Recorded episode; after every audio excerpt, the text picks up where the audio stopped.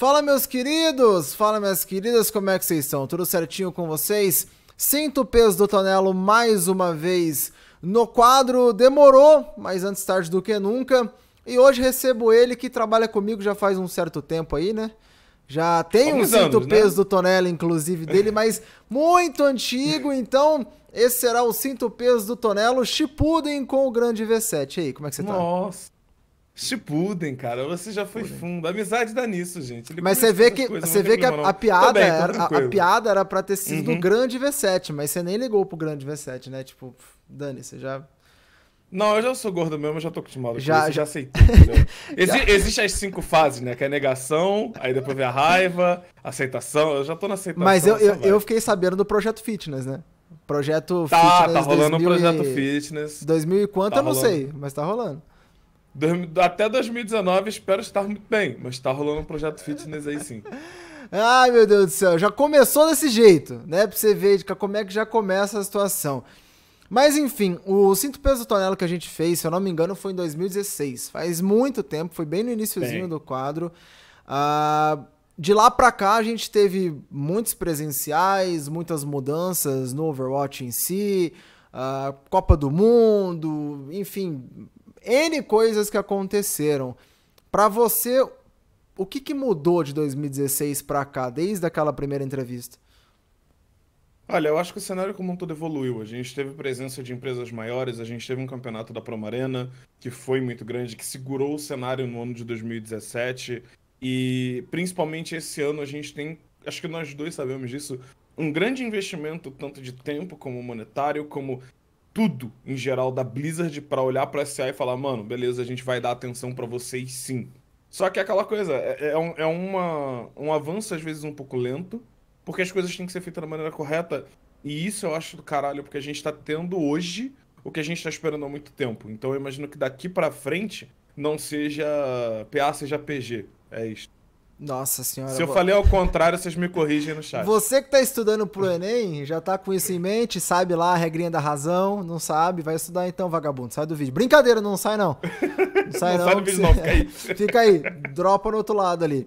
Mas e para você pessoalmente? O que, que mudou de 2016 para cá? Porque profissionalmente muita coisa com certeza, mas a gente tende a ligar, né, a profissão até a vida uhum. pessoal, criação de conteúdo, etc. Olha, eu diria que eu me mudei. Já é um grande passo, né? Pra quem não sabe, eu morava no Rio, vim morar em São Paulo agora, justamente ah. para poder trabalhar na Containers, mas eu acho que acima disso tudo, para mim, na questão de YouTube eu dei um retrocesso, mas por causa que eu tô tão focado em trazer esse conteúdo da Contenders, em trazer um programa legal que eu acabei soltando um pouquinho, mas a gente tá voltando, então para quem acompanha meu YouTube também, eu já deixo o jabá, não tô nem senão ela vai reclamar de mim ou não. Mas a gente vai voltar com os vídeos, tá tudo certinho. E eu acho que pessoalmente é uma grande evolução, porque você aprende muita coisa no trabalho, você evolui como pessoa de uma maneira que você às vezes não espera. E isso para mim tá fazendo uma diferença muito grande. Eu sempre fui o tipo de cara que, acho que desde o princípio, desde quando a gente fazia outros jogos, eu sempre parei e falei, mano, o que, que a gente pode melhorar agora? O que, que a gente faz aqui? E isso eu levo muito pra vida pessoal também. Então, são anos que a gente veio batalhando, que a gente veio dando um duro do caceta, mas a gente hoje chega onde tá e é uma realização muito bacana, né, velho? Eu fico muito feliz com isso. Saudades BGC, lembra 2017? BGC Saudades no Rio. BGC. Pra quem não Nossa, sabe. Nossa, final sensacional, velho. Sim, ó, final Deus. incrível. E uh, acho que a maioria da galera não sabe. Eu peguei pra aquela BGC 14 horas de ônibus pra ir pro Rio. Eu era de Londrina ainda. E aí eu fiquei na casa do V7, tipo, um final de semana, voltei. Aí no outro final de semana eu já peguei mais 14 horas de ida, né? Uh, aí o V7 falou, uhum. mano, fica aí, velho, porque senão você vai morrer, tá ligado? Aí eu acabei ficando lá e voltei. Pra quem não enfim. sabe, ele queria, ele temou que ele queria voltar. E eu e minha é. namorada, Bruna, a gente teve que dar esporro no Tonelo. A gente falou, velho, pelo amor de Deus. É porque ia ser 14, fácil, tá ligado? 14 ida, 14 volta, depois 14 ida, 14 volta, depois 14 ida e 14 volta de novo. É tipo, mais de, sei lá, se dá 100 horas, deve dar mais de 100 horas. Aí eu quase 100 horas de, de busão em três semanas. Mas aí teve Promo Arena, né? É uma história uhum. muito grande. E você falou, né, desde o início, quando a gente fazia outros jogos da concorrência e tal, ainda fazemos de vez em quando, freelance aí, tamo junto. Mas V7 narrador em 2016, V7 narrador em 2018. Você manteve o mesmo estilo? Você se conheceu mais? O que, que mudou? Cara, certamente evoluiu. Eu acho que em 2016 a gente, quando chegou no cenário, a gente tava muito fresco. E uma coisa que eu acho do caceta. Maluco, a gente, a gente criou jargões, tá ligado? E são hum. usados por outros. A, a, a, gente chegou ali e, e, isso foi evoluindo, isso é do caceta. Porque a gente ouve, tipo, jogadores bastante, a gente conversa muito com o público. E certamente isso vai trazendo uma evolução. Do meu lado pessoal, eu acho que eu mantive bastante o estilo. Eu sempre fui um cara muito de hype, muito de falar muito do play-by-play, -play, porque eu antes era analista de play-by-play. -play, então isso acaba trazendo um lado bacana pra narração. E acima de tudo, eu, eu hoje eu creio que tem um controle um pouquinho melhor ali. A gente vê uma coisa que eu não sei se muitos veem, né? Eu trouxe um aspecto, às vezes, um pouco mais lento do jogo, diminuindo o ritmo, deixar você respirar um pouquinho, comer a pipoca sem infartar enquanto a luta tá sendo preparada. Então, tem muita coisa evoluindo e, e isso não para, tá ligado? É, Sim. Você narrar é uma evolução constante, mas de 2016 para 2018 certamente foi um salto imenso em experiência nessa área. Sete, para quem não não tá ligado aí, que isso é uma história que poucos acompanharam lá em 2016, hum, na primeira na primeira beta aberta do Overwatch, acho que você é uma das poucas pessoas que podem comentar sobre isso. Conta pra gente a história do presencial fantasma. O que, que foi o presencial fantasma? um belo dia. Pra quem não sabe, nós narrávamos a Ghost Gamers, que foi um dos primeiros campeonatos online, com premiação, que era um campeonato internacional. A gente narrou a maioria das pessoas que estão hoje na Overwatch League. E começou a rolar o cenário brasileiro, até que um cara que estava envolvido no cenário brasileiro, ele virou e falou, guys, ó, Falei aqui com a, a, atual Arena 5, eu não sei como é que é o nome Max atual, mas era Max 5. É Max 5, Max É Max 5, né? Hum. A, a gente falou aí com a, com a Max 5 e a gente vai conseguir trazer um presencial. Aí eu, beleza, você quer que a gente narre? O cara falou, não, queremos vocês narrando e tal, vamos, vamos trazer mais dois narradores. Ah, eu, tranquilo, vamos lá, beleza, mas vocês vão pagar? Aí o cara, não. Vai, mas vocês vão na pagar época não, ia assim. É, Pera aí, calma. Ah. Aí vocês vão pagar o transporte? não. Pô, mas você vai me dar uma coxinha? Ele, não. Eu, caralho, velho, mas que porra é essa, tá ligado? Beleza. É o primeiro presencial, a gente tava no jogo desde o início, a gente conversou fora e falou, vamos, tá, foda-se. Não, e, uma, e uma galera, uma viagem, né? E, uma assim, história engraçada. Uma é, galera, uma tipo... viagem, história engraçada. Uhum. Quando a gente chegou lá, encontramos com jogadores e tudo mais, entramos na Max 5, tava tendo um corujão. E a gente descobriu que os malucos da Max 5 nem sabia que ia rolar a porra do negócio. Só que, como foi usado o nome dos caras no produto, eles tiveram que fazer. Deu uma merda do caceta entre os donos da, da arena e o cara que organizou a porra toda. Do nosso lado a gente explicou, a gente falou, velho, não tem nada, tá ligado? Mas foram quatro times pra lá. Não, e assim, e é engraçado porque. Foram gente, quatro casters, quatro gente, times. Sim. A, não, a gente brinca que, ah, não, né? É, é, o presencial fantasma, o presencial que nunca existiu, porque realmente teve essa questão. O evento existiu. O evento, a Max 5 até estava ciente, mas uh, foi tão, né, de, meio que de última hora, uma coisa. Sim. Um esforço da comunidade ali pra estar tá junto. E foi ali que a gente começou a conhecer o pessoal, nem existia BGH ainda. Sim, foi sim. ali que a gente começou a ter um contato Era acima do relógio, né, cara? Lightning acima Storm, do relógio. Monster. Blackwatch. E Monster. Monster e Blackwatch. E Monster, e Monster exato. Inclusive e foi aí, nessa... época você tinha é. o, o, uma pancada de gente que a gente fala que são os aposentados do cenário, que a gente conheceu pessoalmente. Tem uma hum. galera que infelizmente não volta. Tem alguns que estão voltando. Morre Indeed, o lendário volta. Então, vamos ver, vamos ver o que acontece. Mas foi ah, engraçado, porque foi uma primeira conhece... Foi a primeira vez que a gente bateu de frente com todo mundo, tá ligado? E foi Sim. a primeira vez que eu conheci o Tonelo pessoalmente, também, inclusive. Também. Porque também. até então a gente só via narrado online. E o Tonelo, ele vai ficar puto comigo, mas porque a primeira coisa que a gente fez quando eu conheci ele foi pegar ele aí, moleque! Levantei ele no alto. Eu sou mirradinho, mirradinho não, vai, mas pô, eu tenho lá os meus. Não, você lá... é mais alto que eu, você é um pouco mais é... alto que eu, só que você é magro. É, e eu não sou forte também, eu só parecia uma, um bonecão de posto voando, mas enfim. Sim. Daquela primeira narração presencial, que foi a sua primeira narração presencial também, Sim.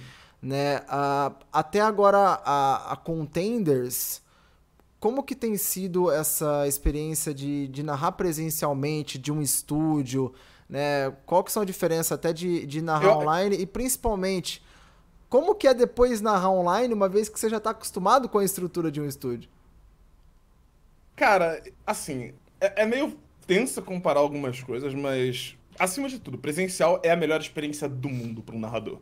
Sim. Eu, eu falo pela CCXP, eu falo pela BGC e por todos os eventos que a gente fez, mas quando você tá ali, gente, você olha pro público e o que você tá falando, você tá prendendo as pessoas. E as pessoas vibram e comemoram, e você tem aquela torcida em cima, naquele hype que você tá trazendo. Eu acho que isso é a melhor experiência do mundo. Inclusive, eu nunca mais vou me esquecer, porque na BGC, quando a gente fez, era uma época que muitos ainda não conheciam direito o Overwatch. Uhum. E a gente foi conversar muito, né? A gente faz todo um trabalho por fora de conversar com os stands, fazer contato e tal. E a gente chegou em um stand, e, se eu não me engano foi o, foi o da Saraiva, a, a gerente da Saraiva falou, cara, eu não entendi nada do que estava acontecendo, mas eu fiquei presa pelo que vocês estavam falando. Uhum. E isso pra gente é um elogio da porra, e isso é muito maneiro saber que a gente consegue travar a atenção do público mesmo quando o cara não entende muito do jogo, que a gente consegue trazer ele para dentro desse universo. Agora, as diferenças eu acho muito grandes de estúdio. Eu sinto falta do chat. Porque vocês sabem que eu gosto muito de tretar com vocês no chat. Eu gosto muito de implicar. E no estúdio a gente não pode ler o chat. Nem dá também, né, pedi, velho? Vai ler como? Eu, tipo, eu pedi delicadamente, mas eu tomei uns expor tudo bem, não quero ler mais o chat mesmo. Mas eu sinto falta e. Assim, eu sinto falta de chegar lá e fazer o meu lado só. Porque quando a gente narra de casa, e o Tonelo é até um pouco mais tranquilo com relação a isso, porque geralmente essas coisas é pensam pro meu lado, mas. Uhum. Quando a gente tá fazendo um campeonato online, eu, V7, estou jogando StarCraft. Porque eu tô fazendo a câmera do jogo, geralmente, quando a gente não tem um clean feed, por exemplo, Copa do Mundo. Copa do Mundo a gente recebe um clean feed, ou seja, não preciso controlar a câmera mais. Eu tô fazendo o clean feed, a, a câmera em game, movimentação, eu tô lidando com o chat, porque às vezes os moderadores não estão online. Eu tô fazendo a divulgação no Twitter. Enquanto a gente tá narrando, eu estou narrando, eu estou tendo que prestar atenção no que o Tonelo tá falando, eu estou tendo que prestar atenção no lobby para ver se o lobby tá rodando direito, eu estou tendo que controlar a live, onde eu tenho que ajeitar uma penca de coisa ao mesmo tempo. Inclusive, eu gato patrocina nós, porque o Stream Deck é show, manda mais. E. É, é, a minha cabeça é louca, tá ligado? E eu sinto falta disso do estúdio. Porque no estúdio a gente tem um pouco mais dessa calma, a gente tem uma pessoa fazendo isso tudo pra gente, a gente só chega ali e narra, o foco é mais centrado no que a gente tá fazendo. Você é o narrador raiz mesmo, né? Você é aquele cara que. É. Do yourself, né? Do yourself. Ah, do yourself. E, e, eu tento fazer sempre da melhor forma possível, né, velho? Então. Eu imagino que aos poucos eu vou automatizando tudo, aí as coisas melhoram. Ah, com certeza. Mas é tenso ainda assim. Com certeza. E tivemos a, a Season 1 agora, né? A primeira temporada da, da Contenders, a BGH sagrou campeã, 4x1 em cima da Isurus. Uhum. Tamo indo pros playoffs da, da temporada 2 e teremos também a temporada 3 ainda este ano. Então, como que você vê essa evolução da Contenders, né? Você chegou a comentar um pouquinho no início da entrevista, mas de um campeonato que chegou para ser a salvação do, do cenário sul-americano e que agora já está aí, já está mantendo um público, né? Já está com uma certa estrutura, com um nome lançado no mercado. Como que você vê uhum. a situação da Contenders atual? Cara, eu parto do princípio que, acima de tudo, a gente tem o maior público de todas as Contenders. E isso tirando China e Coreia do Sul, porque uma coisa para que vocês estão em casa. Porque China e Coreia. China e Coreia do Sul são outro mundo, tá bom? É, é. A Coreia do Sul tem uma estrutura de criação de jogos eletrônicos deles e é uma parada muito forte cultural lá, então não dá para comparar. E China, mesmo, não tem mais gente na China do que em muitos outros países por aí, né, mesmo? Então é difícil. Você não tem muita essa comparação, mas nós temos, em geral, a, o maior público de containers, no que é levado dentro dessa conta. Em questão, acho que da equipe de narração houve uma, uma evolução muito grande de uma season para outra. Imagino que isso a gente vai continuar vendo.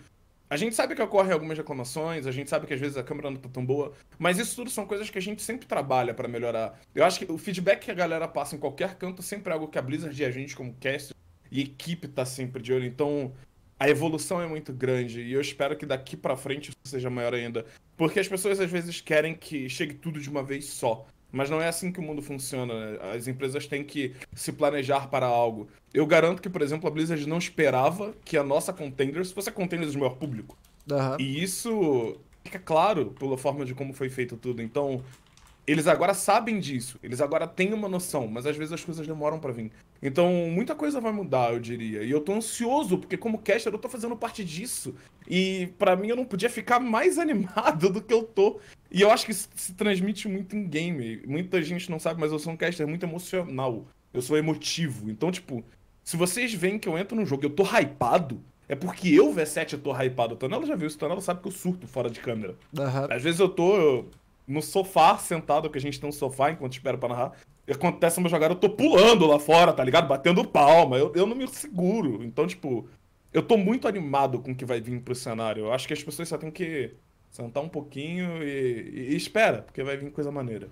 Falando em, em temporada 2 agora, os playoffs começam dia 25, então você aí Uh, já save the date, né? Separa aí essa data, dia 25 Exatamente. de, de agosto agora, vai começar a pegar fogo os playoffs da segunda temporada, patch 1.26, Hammond, Symmetra, Sombra que tá aparecendo que nem, que nem água aí na- nas outras contenders.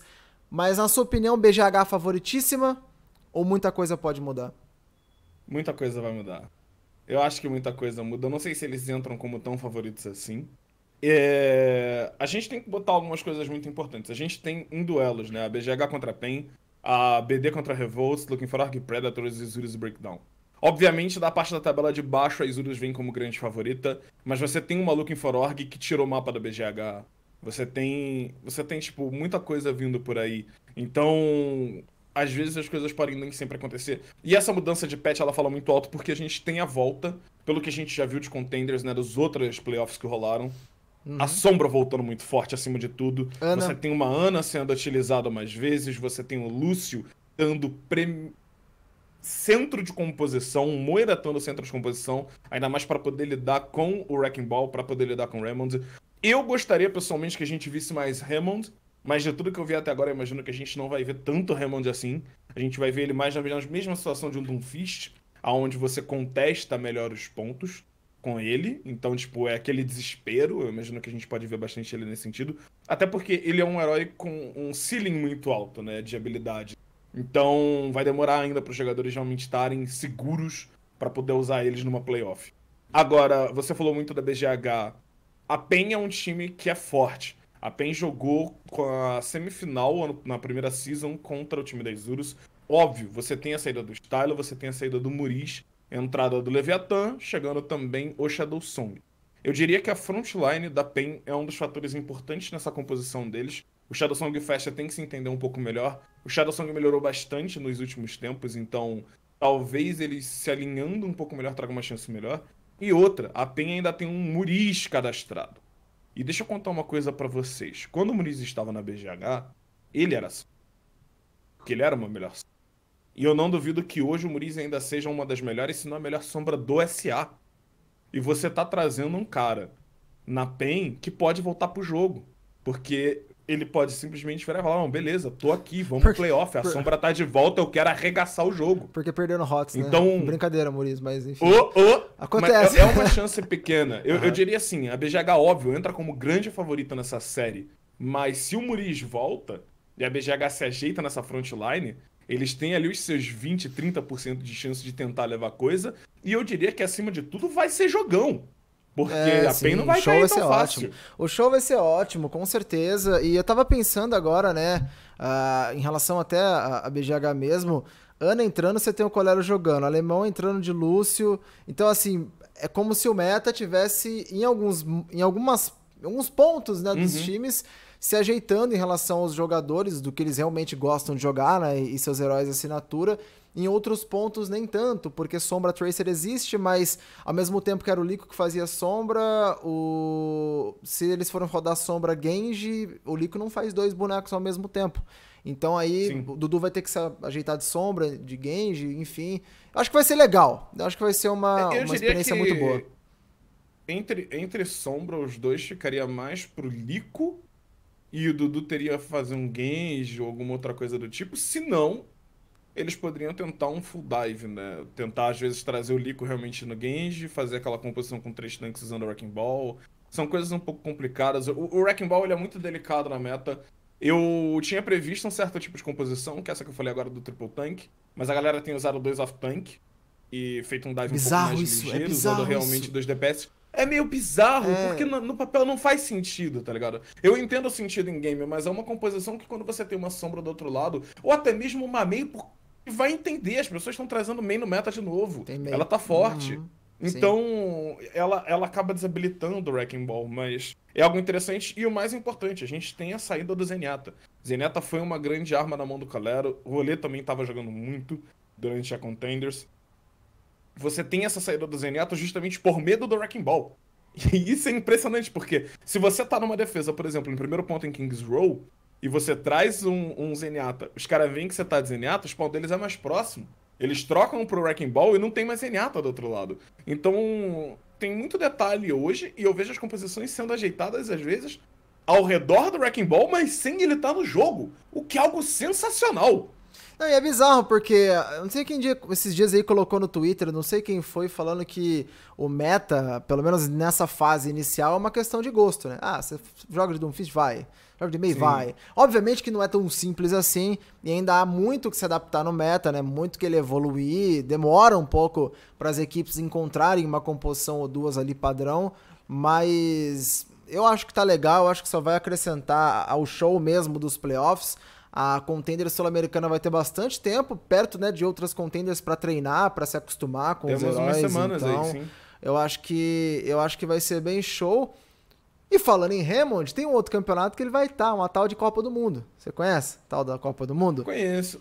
De, conheço, de, de Overwatch? Conheço. Então, a, a gente sabe que vai começar agora aí com o qualificatório da, da Coreia. Inclusive, uh, tem vídeo no canal já sobre isso. Eu vou deixar o cartãozinho aqui.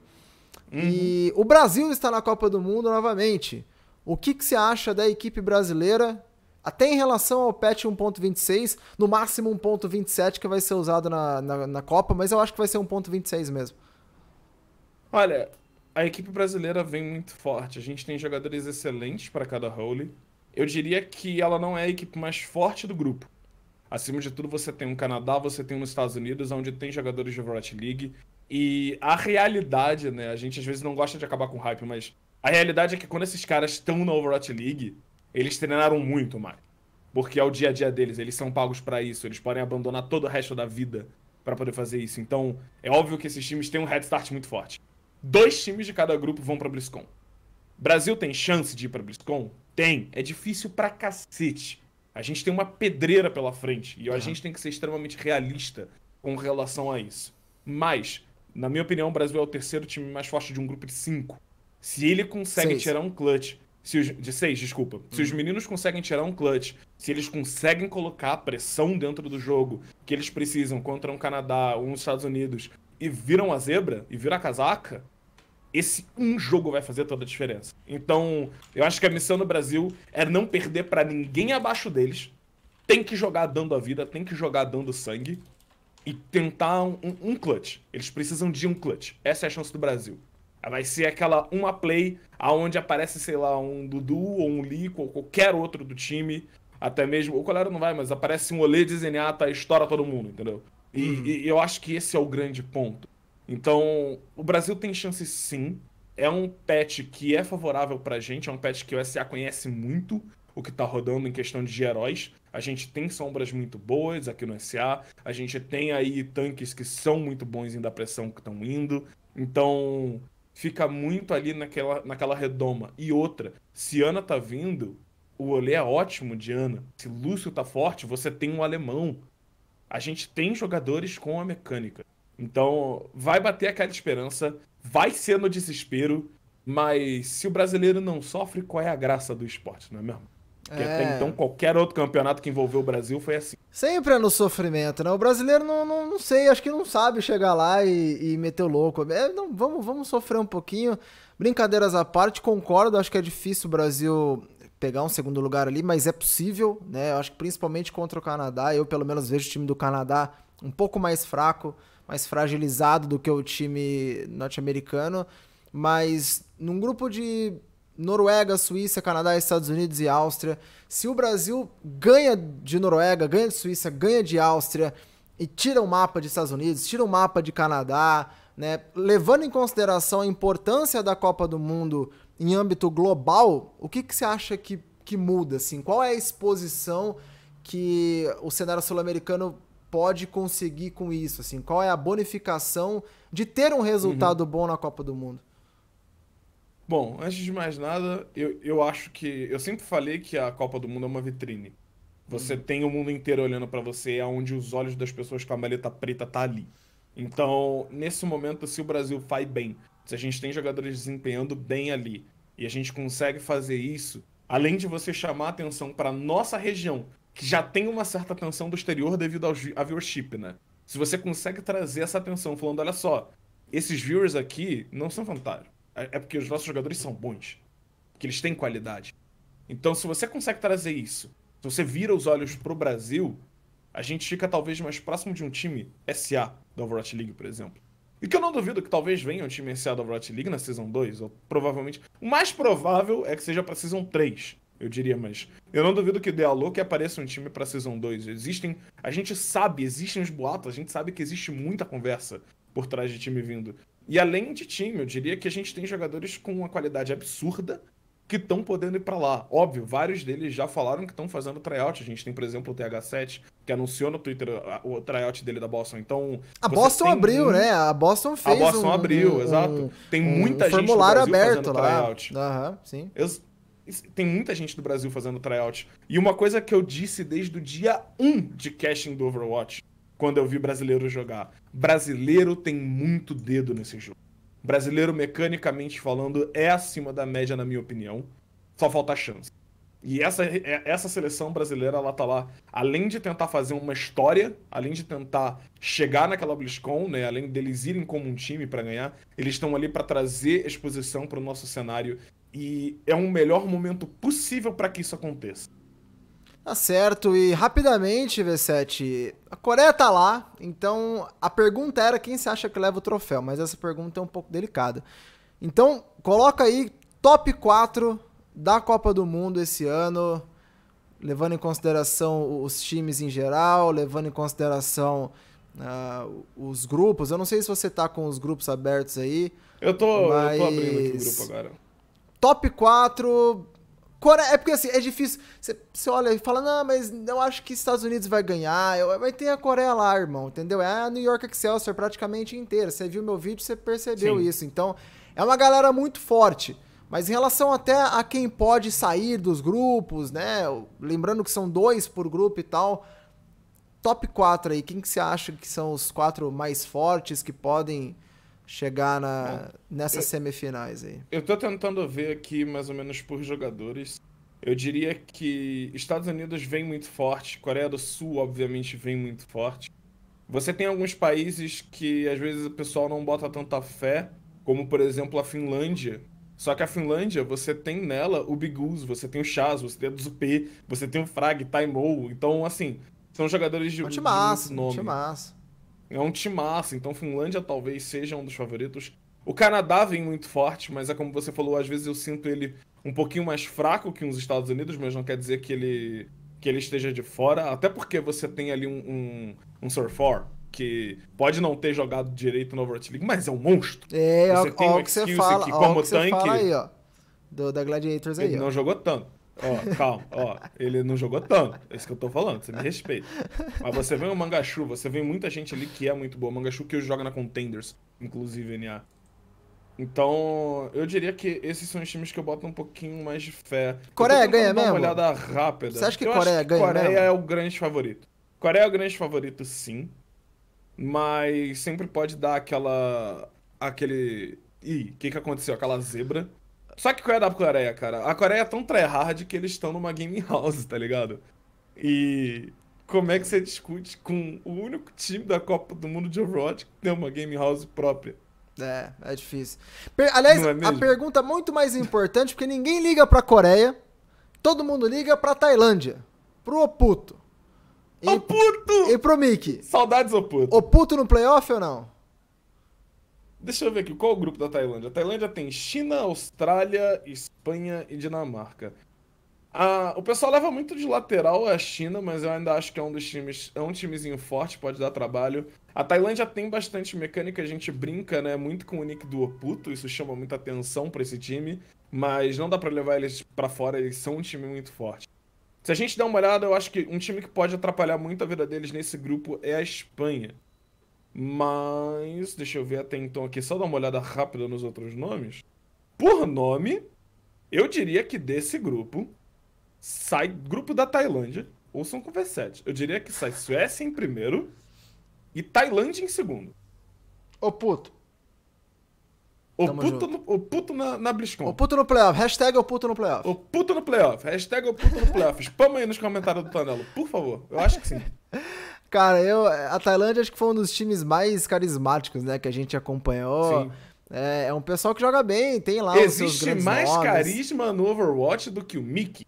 Não, não existe. E habilidade, o garoto é bom, pô. O garoto foi descoberto Sim. lá na, na Copa de 2016 ainda. Então é um dos primeiros que utilizou bem essa vitrine da World Cup. V7, bate bola para finalizar rapidamente. Uh. Para quem não sabe em casa, eu vou falar uma palavra, um termo, o V7 olha... vai falar a primeira coisa que vier na mente dele. Oi. Olha, olha para mim só a sua mensagem, rapidinho. E aí você faz o bate-bola, vamos. O que, que é? A minha, a minha mensagem? É, a, a, mensagem que eu te mandei. Só pra gente. Aonde você mandou mensagem? Eu quero saber se eu mando uma Raquel ao vivo ou se eu vou continuar baitando hum, você. Eu não sei. Eu mandei no zap, eu mandei no Discord, Vamos eu mandei. ver a, ao vivaço aqui. Quem sabe ao faz vivaço, ao vivo. Ao vivaço gravado, eu estou perguntando dele se eu posso mandar uma Raquel ou não. E é isso que eu quero saber. Hum, pode mandar uma aqui, V7? Pode mandar Posso uma mandar uma aqui? Pode mandar. Então V7. a gente manda no finalzinho, porque aí eles vão ouvir o bate Show de bola, então. Vamos lá. Casting. God. Amo. Sombra. Pesadelo. Wrecking Ball. Rantaro. Um medo. Sombra. Um desafio. Wrecking Ball. Jogar de Wrecking Ball contra a sombra. o cara tá cheatando, velho. O cara tá cheatando meu bosta de bola aqui, velho. Que que é isso aqui? O cara tá cheatando, velho. Tá. Uma vontade para finalizar. Apartamento próprio, chega de aluguel. Essa vida de adulto tá muito ruim. É, vai, você aí de casa. Essa vida de adulto tá muito ruim. Fala aí com 18 anos, quer ser adulto, espera um boleto chegar. Aquele boletão bonito. Oh, dia de boleto! Nossa, aquele boletão bonito. Aí não chega, você fica bravo, porque não chegou, tem que pagar logo. Hum. Mas enfim, brincadeiras à parte, V7. Uh, ah, pô, muito obrigado por ter colado aí. Você que é um homem de lives agora, vivo fazendo live quase todo dia na Twitch. Manda o seu encerramento, deixa o seu salve final aí e manda o morre aqui agora, né? Porque Vamos lá, guys. Para você que quer acompanhar um pouquinho das minhas lives, é só vocês entrarem em twitch.tv barra V7TV. Eu tenho tentado começar a live todo dia 3 horas da tarde. Às vezes o Tonelo me instigura aqui e aí não dá, mas a gente tenta. Não é minha E eu tenho feito live o dia inteiro, então eu fico de 3 horas da tarde até sabe-se lá, Odin, que horas eu vou. Fora isso, os videozinhos no canal youtube.com barra V7TV também estão voltando com força. Eu tô tentando fazer um conteúdo variado, mudar um pouco aquilo que a gente já tinha de estigma no canal. Fora isso, morre aqui. Quero deixar claro que nós esperamos vocês do dia 16 para o 17 à meia-noite, em ponto, em twitch.tv barra V7TV, porque teremos narração BR da Copa do Mundo de Overwatch. E ela vai ser feita no meu canal com muitos outros convidados além do Tonelo. A gente tem muita gente vindo participar, porque esse ano é bagunça, esse ano é festinha e a gente quer ver o que, que sai dessa Copa do Mundo. Então nós não deixaremos vocês na mão. Está oficializado. Eu provavelmente oficializei em outros meses, mas está oficializado de novo a transmissão da Copa do Mundo de Overwatch pela equipe brasileira, guys. Tá aí, então, o V7 acabou de dar o furo, primeiramente no cinto peso do Tonelo no bom sentido, é claro. Espero que você tenha curtido esse papo, essa entrevista. Deixa o like, enfim, compartilha com o pessoal também. Assina aqui o canal porque eu vou postar muita coisa sobre Copa do Mundo, explicando os grupos. Já tem o vídeo do grupo A, então dá uma olhada lá, se prepara para a gente poder acompanhar a Copa do Mundo da melhor maneira possível. De novo, V7, muito obrigado por ter colado. Um grande abraço até a quem ficou até o, o final. E a gente vê vocês numa próxima. Falou!